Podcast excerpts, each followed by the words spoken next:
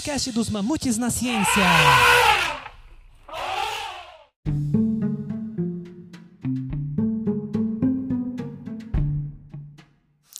Salve, mamutinhos! Aqui é a Rebeca e hoje eu só vim aqui rapidinho contar que quem vai levar vocês numa aventura de física matemática é a Gabi. Nesse episódio ela vai falar sobre seu último artigo publicado, mas para isso tem muita física e muita matemática para contextualizar vocês. Vai, Gabi! Eu escolho você! Ah, mas antes disso, minha sugestão para acompanhar esse episódio é vocês entrarem no nosso site e lerem a pauta do último Mamucast junto com a Gabi para ter uma imersão maior e ver junto as imagens e as fórmulas citadas aqui. No comecinho de dezembro, eu publiquei no Archive um pré-print. E, se vocês não sabem ainda o que é um pré-print, nem o que é o Archive, fizemos um post no Instagram e um texto no nosso site contando um pouquinho sobre como esses recursos científicos surgiram.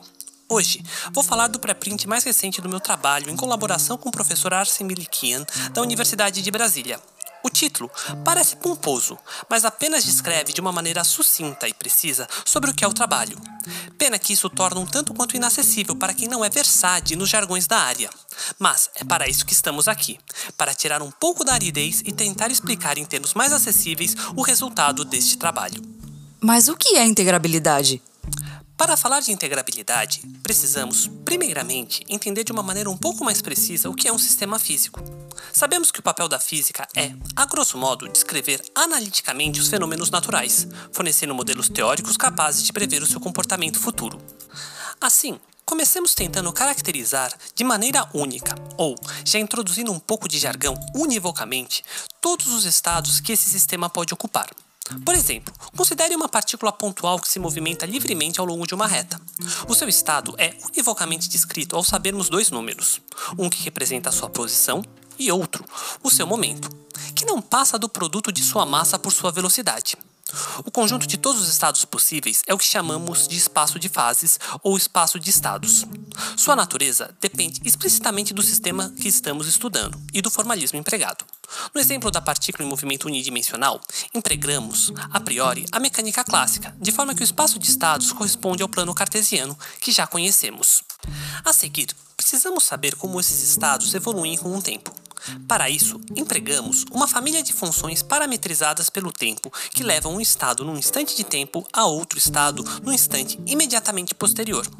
Um dos maiores desafios da física é exatamente o de descobrir essas famílias de funções para um dado sistema. De uma maneira geral, é muito mais fácil encontrar as equações, em geral diferenciais ou integrais, que as determinam. Em outras palavras, equações cujas soluções são exatamente essas famílias de funções. Voltando ao nosso exemplo da partícula em movimento unidimensional, a equação diferencial é fornecida pela segunda lei de Newton e corresponde ao produto da massa com a segunda derivada temporal da posição igualadas a zero, com a posição inicial igual a A e a velocidade inicial igual a B, em que esse A e esse B são constantes reais ainda arbitrárias. Trata-se de uma equação diferencial de segunda ordem e, por isso, precisamos dessas duas constantes de integração, o a e o b que eu comentei agora há pouco, para determinarmos univocamente a solução. Essas constantes correspondem exatamente às quantidades, posição e momento que determinam o estado do nosso sistema. A solução dessa equação é uma reta, ou seja, x em função de tempo é igual a a vezes o tempo mais esse b, de forma que as trajetórias no espaço de fase são retas paralelas ao eixo das posições. Cada uma dessas retas corresponde a uma dessas funções de evolução temporal, de forma que a família completa preenche o plano. Contudo, nem todos os sistemas físicos são tão bem comportados quanto a partícula livre, seja por não possuírem soluções analíticas ou por suas soluções não serem suficientemente regulares. A teoria de sistemas integráveis se preocupa exatamente em estudar os sistemas que apresentam essa regularidade e em entender quais são as condições necessárias e suficientes para que ela ocorra. Constituem, pois, de certa forma, um contraponto aos sistemas caóticos, cujas trajetórias no espaço de fase são extremamente sensíveis às condições iniciais. Essa regularidade das trajetórias no espaço de fase surge exatamente da falta de liberdade que um dado sistema tem para evoluir ao longo do tempo. Mas como podemos restringir a evolução temporal de um sistema? Uma das formas de se fazer isso é exigindo que certas quantidades, como por exemplo, a energia ou o momento, não variem com a passagem do tempo, Quanto mais quantidades invariantes tivermos, menos opções um sistema tem para sua evolução, e mais regulares ficam as trajetórias no espaço de fase. Se tivermos um número suficientemente grande dessas cargas conservadas, dizemos que o sistema é integrável.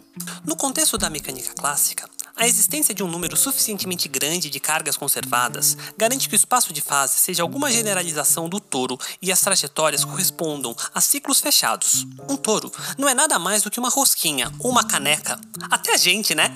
De forma que as suas generalizações não passam de rosquinhas em mais dimensões com possivelmente mais alças.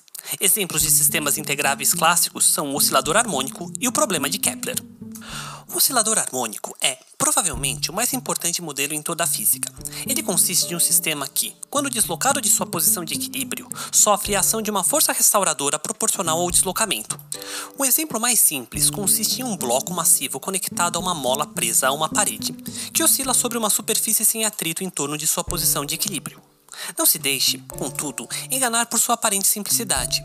Como qualquer partícula massiva sujeita a uma força, em equilíbrio estável pode ser bem aproximada por um oscilador harmônico para pequenos deslocamentos da posição do equilíbrio, tal modelo aparece em diversas situações de interesse, desde pêndulos simples até circuitos RLC.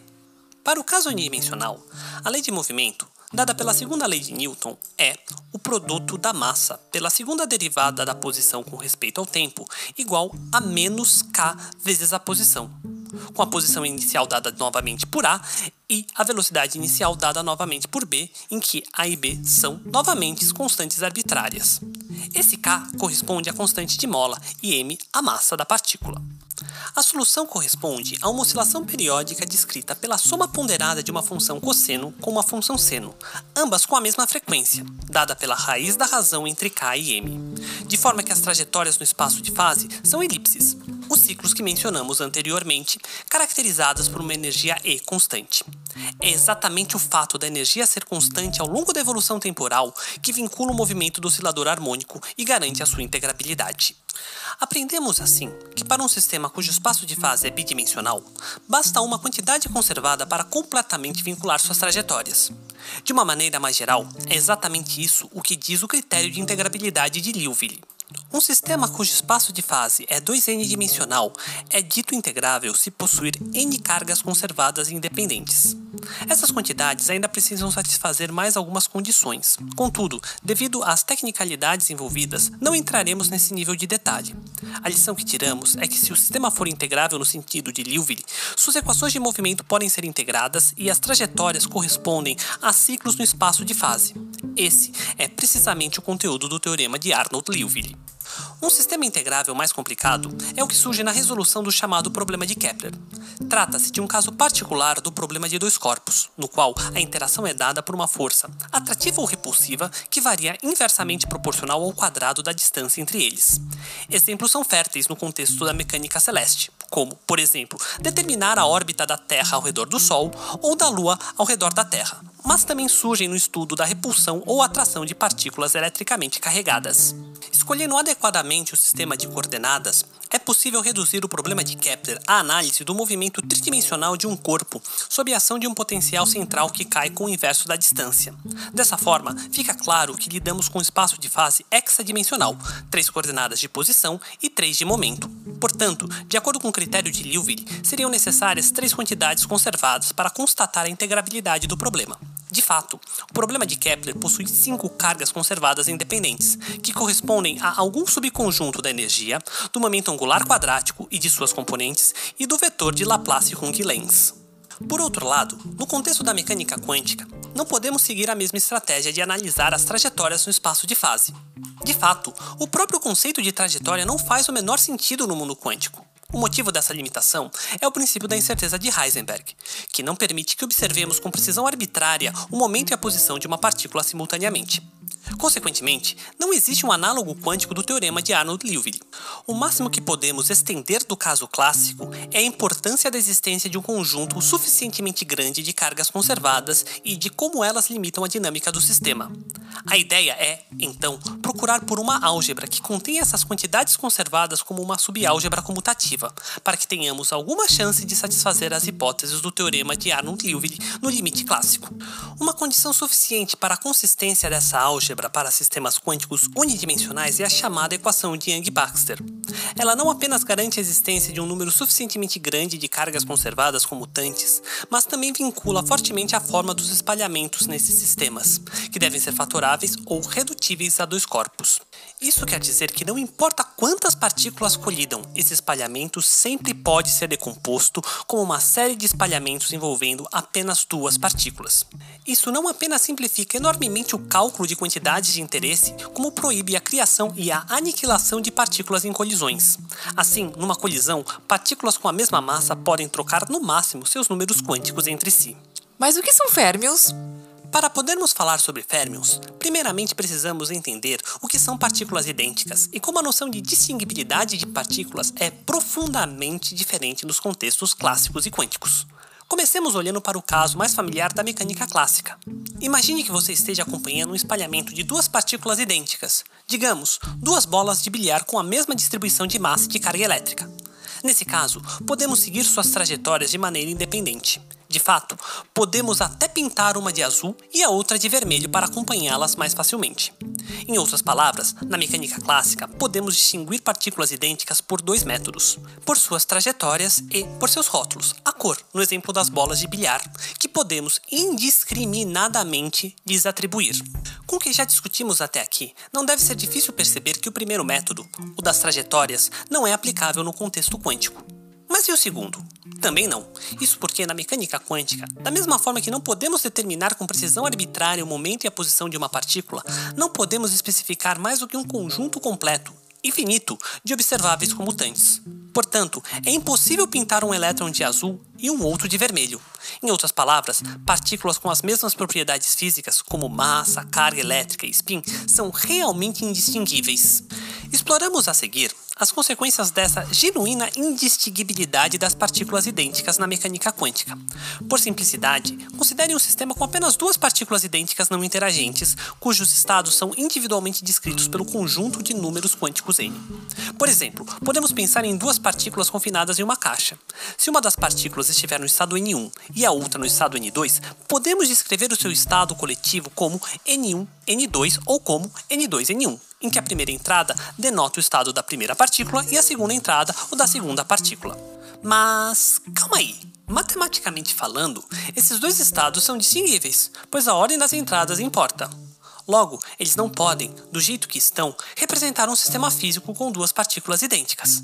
Para resolver esse aparente paradoxo, lembramos que, na mecânica quântica, estados que diferem por no máximo uma fase complexa são equivalentes. Assim, ao trocarmos os estados individuais das partículas, o estado do sistema pode diferir por no máximo uma fase complexa, sem que o alteremos. Isso sugere que o estado de um sistema com duas partículas idênticas, não interagentes, pode ser descrito pelas seguintes duas possibilidades. Uma chamada estado simétrico, S, que é dado pela soma de N1, N2 com N2, N1, e a outra chamada de estado antissimétrico, A, que é dado pela diferença entre N1, N2 e N2, N1. Não é difícil perceber que esses estados têm propriedades bem diferentes. Por exemplo, se N1 for igual a N2, o estado antissimétrico é identicamente zero. Em outras palavras, duas partículas com exatamente os mesmos números quânticos não podem ocupar o mesmo estado antissimétrico. Mas esse é exatamente o conteúdo do princípio da exclusão de Pauli para elétrons. Estamos perto de entender o que são férmions. Na natureza, sistemas que são simétricos sob a permutação de partículas idênticas, como o estado S para o caso de duas partículas, satisfazem a chamada estatística de Bose-Einstein e, por isso, são denominados bósons. No contexto das partículas elementares, os bósons são os carregadores das forças fundamentais, como os fótons e os gluons. Sua característica distintiva é que não existe nenhuma restrição no número de bósons que podem ocupar o mesmo estado. Eles gostam mesmo de ficar juntinhos. Por outro lado, sistemas que são antissimétricos sob a permutação de partículas idênticas, como o estado A para o caso de duas partículas, satisfazem a chamada estatística de Fermi-Dirac e, por isso, são denominados férmions.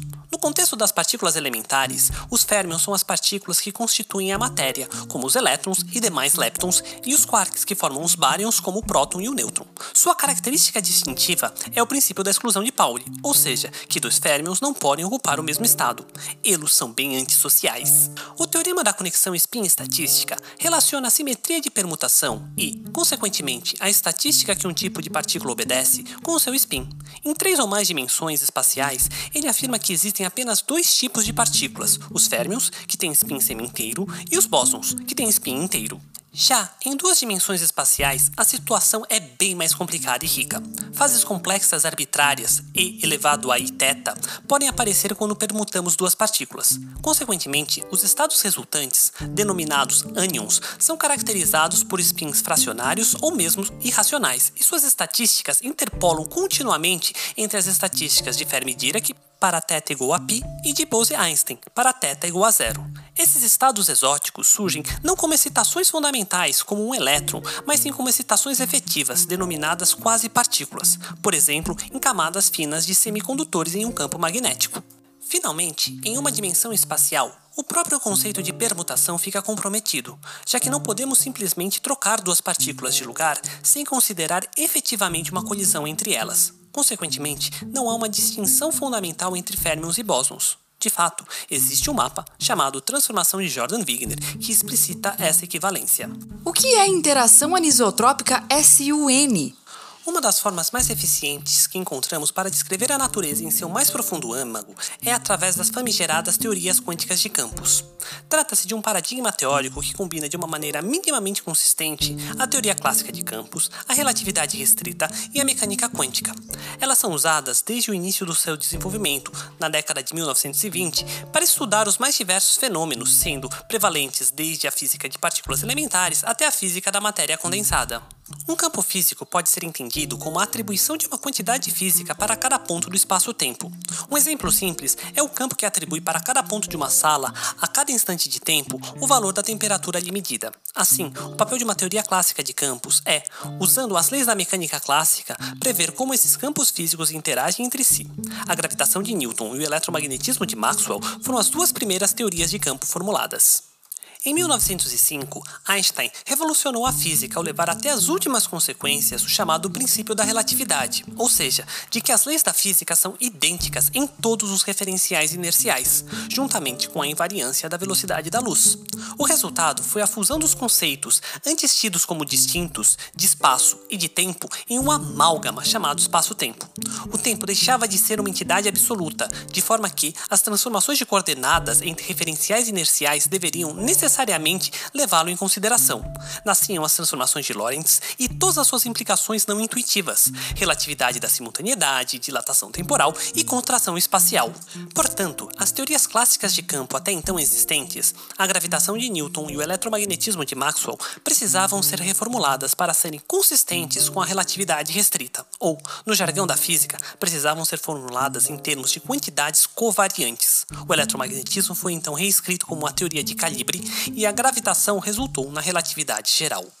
Faltava apenas tornar as teorias de campos consistentes com a outra revolução que acontecia simultaneamente, devido ao advento da mecânica quântica. A ideia era de quantizar os campos, de forma que suas excitações, chamadas de quanta, representassem as partículas. Suas interações seriam descritas por termos contendo o produto dos campos quânticos envolvidos e que poderiam ser visualizadas através dos chamados diagramas de Feynman. Esses não passam de representações pictóricas das linhas mundo das partículas envolvidas em uma interação. Já sabemos que o programa de quantizar o eletromagnetismo, depois de muito trabalho, principalmente para domar uns infinitos que teimam em aparecer nas contas, resultou na eletrodinâmica quântica, que eventualmente foi incorporada no modelo padrão da física de partículas. Infelizmente, não tivemos ainda o mesmo sucesso com os infinitos que aparecem ao tentarmos quantizar a relatividade geral. Assim, para formularmos uma teoria quântica de campos, precisamos fixar a dimensionalidade do espaço-tempo, selecionar os campos e, consequentemente, as partículas, para então determinar o tipo de interação entre elas. Já sabemos que vamos estudar uma teoria em uma dimensão espacial espacial e uma dimensão temporal, para termos alguma chance de que ela seja integrável. Além disso, também já decidimos que usaremos férmions. O motivo para essa escolha é um pouco menos óbvio. Ele está relacionado com o fato de que existem poucos modelos integráveis fermiônicos e de que queremos entender melhor um desses poucos exemplos que aparece em um dos setores da teoria de cordas em ADS5 Cross S5, mas cujo termo de interação é complicado demais. Resta então escolher o termo de interação, mas como fazer isso? Existem duas abordagens usuais na física. A primeira consiste em simplesmente escolher esse termo por questões estéticas ou experimentais e depois se perguntar quais são as simetrias que a teoria resultante respeita. A eletrodinâmica quântica, por exemplo, foi formulada assim. A segunda e mais moderna abordagem envolve escolher primeiramente as simetrias que desejamos que a teoria respeite e usá-la para vincular a forma dos termos de interação. É essa segunda que usamos. Nesse caso, determinamos a simetria interna que mistura os diferentes campos fermiônicos de nossa teoria através da escolha de um grupo, a saber, o S e o N. Do ponto de vista matemático, um grupo nada mais é do que um conjunto não vazio equipado com uma operação que combina dois elementos para formar um terceiro que seja associativa e que permita a introdução das noções de elemento identidade e elemento inverso. Na física, o conceito de grupo aparece naturalmente quando consideramos o conjunto de operações de simetria que deixa algum objeto invariante. Por exemplo, o grupo de Lorentz, ou de uma maneira mais precisa, a sua extensão, o grupo de Poincaré, corresponde às simetrias da relatividade restrita. Essas simetrias, chamadas externas, são naturalmente impostas ao demandarmos que a teoria seja covariante. Por outro lado, temos mais liberdade de escolha para as chamadas simetrias internas, que, como mencionamos anteriormente, estão intimamente ligadas à forma das interações. O exemplo mais notório nesse contexto é o grupo SU3 cross SU2 cross U1, que descreve as três interações no modelo padrão da física de partículas, a saber, o SU3 está relacionado com a interação forte, o SU2 com a fraca e o U1 com a eletromagnética. Com isso, chegamos, enfim, ao sistema que queremos estudar. Trata-se de uma teoria quântica de campos em uma dimensão espacial e uma dimensão temporal, para N férmions com massa que interagem de forma a respeitar a simetria SUN. Essa interação mistura esses N férmions através de N quadrado vértices quárticos. Por um vértice quártico, entendemos uma interação em que a colisão de duas partículas resulta em outras duas. Finalmente, a anisotropia surge ao demandarmos que esses n quadrado vértices sejam distintos, ou seja, que a intensidade das interações, ou, no jargão da física, que as constantes de acoplamento sejam distintas. Então, é Newton. E o que você fez? E aí, o que vocês fizeram? Ora, estudamos a integrabilidade quântica dessa teoria. Como discutimos anteriormente, isso envolve estabelecer a validade da equação de Yang-Baxter, ou seja, que o espalhamento de três partículas corresponde a uma sucessão de espalhamentos envolvendo apenas duas. Assim, a nossa primeira preocupação foi compreender bem como ocorre a colisão de duas partículas nesse sistema. Isso corresponde a encontrar a chamada matriz de espalhamento, ou para os mais íntimos, a matriz S. Para entendermos o que é a matriz S, bem como a sua importância na formulação de teorias quânticas de campos, precisamos, inicialmente, relembrar como comparamos as previsões teóricas com os dados experimentais. A física de partículas, onde todo esse formalismo surgiu, tem um modo de trabalho bem peculiar. Imagine que você queira entender como um relógio funciona, mas a única coisa que você consegue fazer é arremessar um relógio contra o outro e observar os pedaços que saem voando. Pois bem, é exatamente isso que os grandes aceleradores de partículas, como o LHC, fazem. A única diferença é que arremessamos átomos, prótons ou elétrons uns contra os outros. Esses experimentos podem ser divididos em três estágios. Primeiramente, preparamos o estado incidente, usualmente composto de duas partículas com energias suficientemente altas. Em seguida, deixamos essas partículas se aproximarem, o suficiente para interagirem, a colisão em si. Finalmente, medimos as partículas emergentes, esse processo que transforma as partículas incidentes, através de sua interação, nas partículas emergentes que chamamos de espalhamento. Assim, uma teoria física precisa fornecer meios para que calculemos as probabilidades de obtermos determinadas partículas emergentes a partir do espalhamento de certas partículas a uma energia bem definida. No caso das teorias quânticas de campo, a matriz S é exatamente o operador que cumpre esse papel. Assim, de uma forma simplificada, podemos entender a matriz S como o operador que mapeia o estado incidente no emergente. O problema é que calcular esse operador não é tão simples assim. Lembra dos infinitos que foram domados na eletrodinâmica quântica, mas não na gravitação quântica? É bem nesse cálculo que eles começam a aparecer. E isso está relacionado com o fato de termos que escrever o produto de campos e de suas derivadas no mesmo ponto, o que, de uma maneira geral, não constitui um objeto matemático bem definido. Felizmente, em um trabalho anterior, desenvolvemos uma prescrição para lidar com essa problemática no contexto dos sistemas integráveis contínuos quânticos, que reproduz os resultados esperados no limite clássico. Com isso, obtemos um sistema de n quadrado equações que nos permite obter a matriz S, uma matriz quadrada de ordem n quadrado.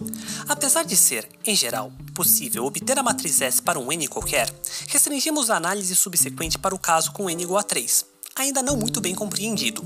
O caso com n igual a 2, além de ser significativamente mais simples, já havia sido completamente estudado, com contribuições nossas, por sinal. Além disso, fixamos parcialmente as constantes de acoplamento para um certo caso particular, mas representativo e com ainda um número significativo de parâmetros livres da interação SU3 anisotrópica. A matriz S resultante é uma matriz 9 por 9, simétrica e com apenas 21 dos seus 81 coeficientes não nulos. Desses 21, somente 12 são independentes. Entretanto, não se anime muito com o número reduzido de coeficientes, porque eles têm expressões bem complicadinhas em termos de funções hiperbólicas, muito em função da quantidade ainda grande de parâmetros livres remanescentes. Nesse estágio, já é possível, contudo, verificar a consistência da construção ao constatarmos que a matriz S é unitária, ou seja, que conserva a corrente de probabilidades, um requisito da mecânica quântica. Resta, finalmente, verificar quais são as condições impostas nas constantes de acoplamento pela equação de Young-Baxter para que o modelo seja integrável. Substituindo a matriz S na equação de Young-Baxter, obtemos um sistema de 80 equações envolvendo os 12 coeficientes independentes da matriz S. Depois de muitas contas, concluímos que, no limite de massa nula, esse sistema é identicamente satisfeito sem impor nenhuma condição adicional nas constantes de acoplamento. Já o caso massivo é bem mais restritivo.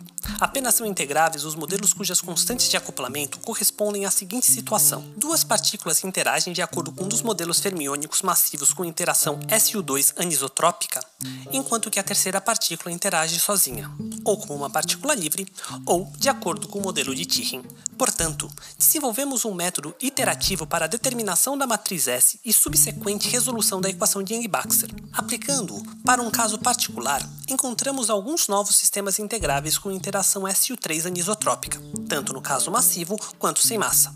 Com isso, abrimos o caminho para explorar o caso SUN geral, algo que esperamos fazer ao longo dos próximos trabalhos, continuando, pois, a pavimentar a estrada do conhecimento científico.